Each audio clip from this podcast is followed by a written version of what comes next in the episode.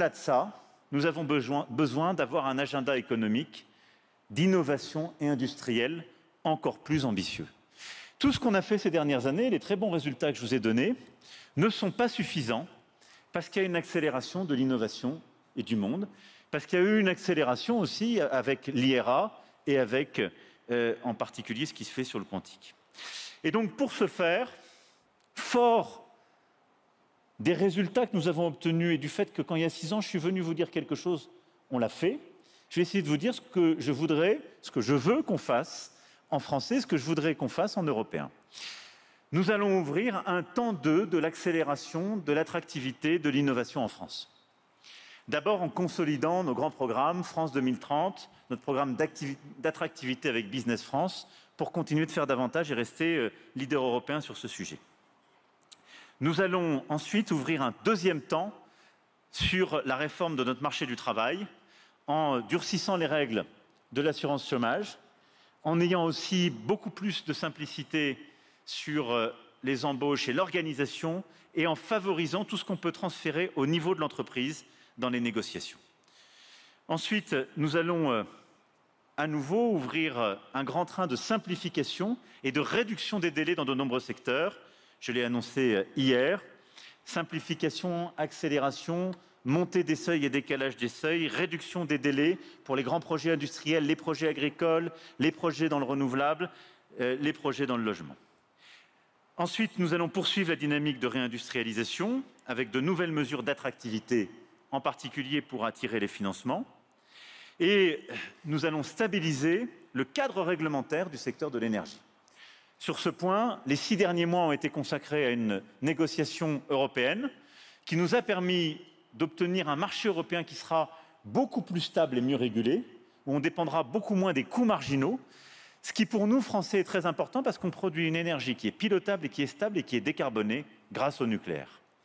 Et donc, nous allons, dans la loi, transposer ces équilibres et donner de la visibilité aux ménages comme aux entreprises sur une énergie qui sera l'une des plus décarbonées d'Europe, des plus stables et des moins chères avec aussi des contrats à long terme que nous allons signer avec des industriels.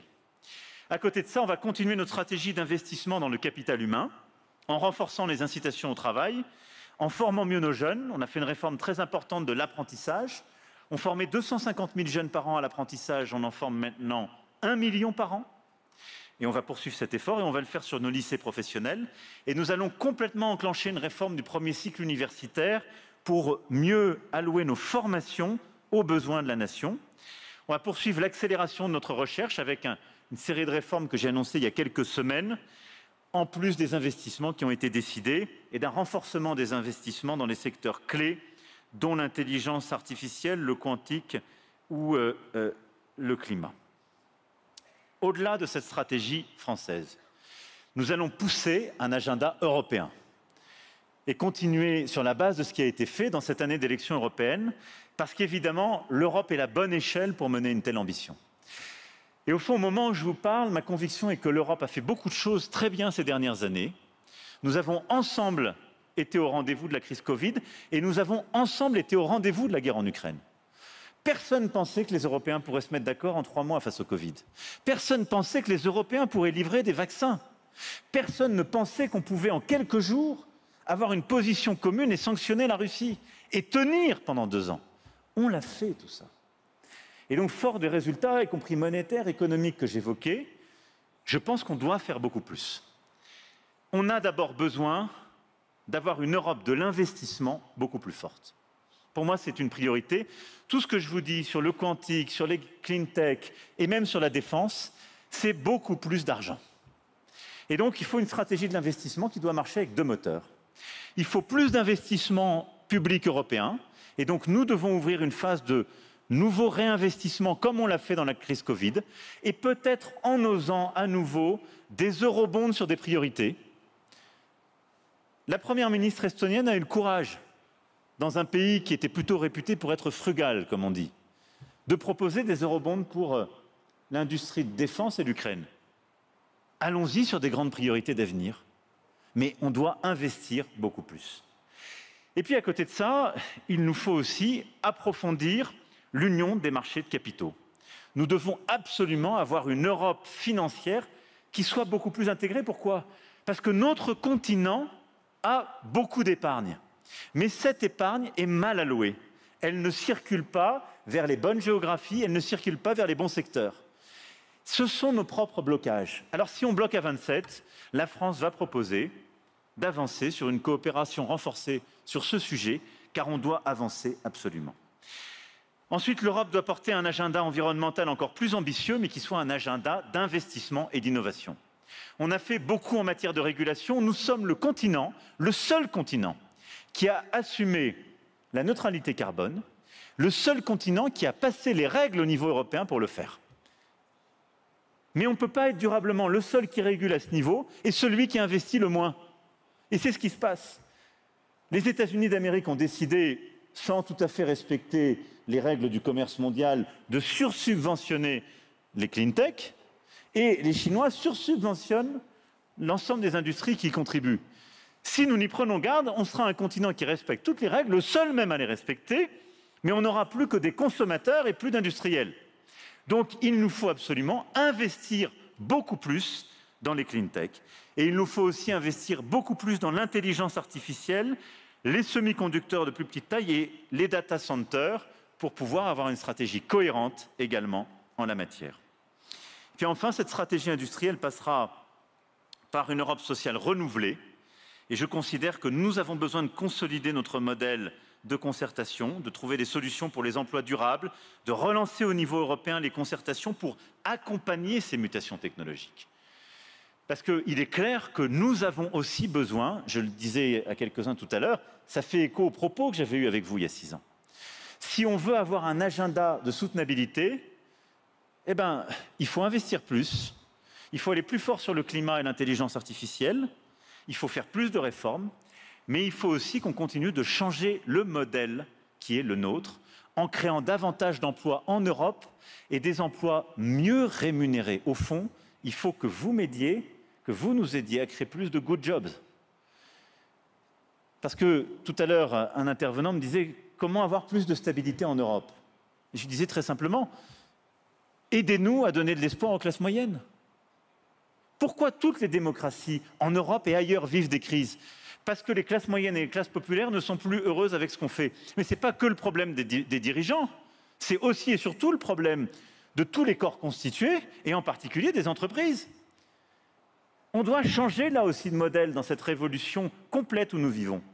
Et il faut créer beaucoup plus d'emplois et d'emplois mieux payés qui permettront d'adhérer à ces transitions. Et surtout dans un contexte où on a mis beaucoup d'argent public pendant la crise Covid et on en met beaucoup pour accompagner les entreprises pour mener ces transitions. Et donc il faut un agenda de bons emplois, de good jobs bien payés. C'est le clé, la clé de euh, cette Europe sociale. Uh, thank you, Klaus. And for me, this is clearly one of the critical points, and I always advocated for a more sovereign Europe. What does it mean? It's just, I mean, it doesn't mean killing your links, your alliances, and your partnerships, but it's not to be over dependent on critical sectors of your value chains and some geographies. I think we perfectly when I advocated this issue six years ago, it was not totally shared. But I think we experienced during the pandemic the cost of over-dependencies, masks, some critical devices, vaccines, and we experienced during the, the Ukrainian war the, the over-dependencies on energy. So for me, a more sovereign Europe means that we have to be sure that we have European production of brain, so sovereign intelligence, I would say, key technologies, and critical part of the value chain, from chips to agriculture, from energy, meaning renewables and nuclear, because this is the one you produce on your soil and which is decarbonized, to a critical part of your defense industry. This is absolutely critical if we want to avoid the cost of a big crisis and the fragmentation of this world. It will take a decade to do so. This is why I think in the meanwhile, we have to avoid any escalation in tension. And this is why I'm part of those who are not pushing for an escalation and tension between China and US, to be totally frank, in this room. And our strategy vis-à-vis China in this context is not the decoupling strategy, but the de-risking strategy. And a fair, lucid, and open de-risking strategy, which is totally accepted by China, which allows us to cooperate, but which will prevent us from being too much dependent on some critical part of our value chain. But let's be clear, it's not good for Europe as well to be totally dependent on US on some part of the value chain. Otherwise, you create a sort of extraterritoriality of the dollar, and Europe is not a geopolitical reality. This is a condition to preserve jobs, growth for our continent, and this is absolutely critical to preserve our voice in, uh, uh, in this world and to speak with the different countries. And I want to speak with Asia, I want to speak with Africa and so on, as a European and not, not as somebody being seen as totally dependent on the US and so on. And I think this is the European dream. I see some good friends and good leader. I know that Alexander Vucic in, in Serbia has exactly this agenda. And when his country is on this path for the European Union, is precisely because the, the European Union is a project of not being dependent on big powers and not a project of hegemony, but balance, equilibrium, and respect. And this is the one I do share. So this is the path. But it will request reforms, it will request investments, it will request to avoid any escalation in tension, but it's clear that we will have to invest and make some bold decisions like the one I mentioned for uh, our capital market union, our climate and so on, because if we are lucid today, one of our weaknesses in this strategy of sovereignty is that we are too much fragmented. The second is we are probably one of the critical parts of this world where we regulate much more than the others, and sometimes we invest less than the others. And this is not a business model.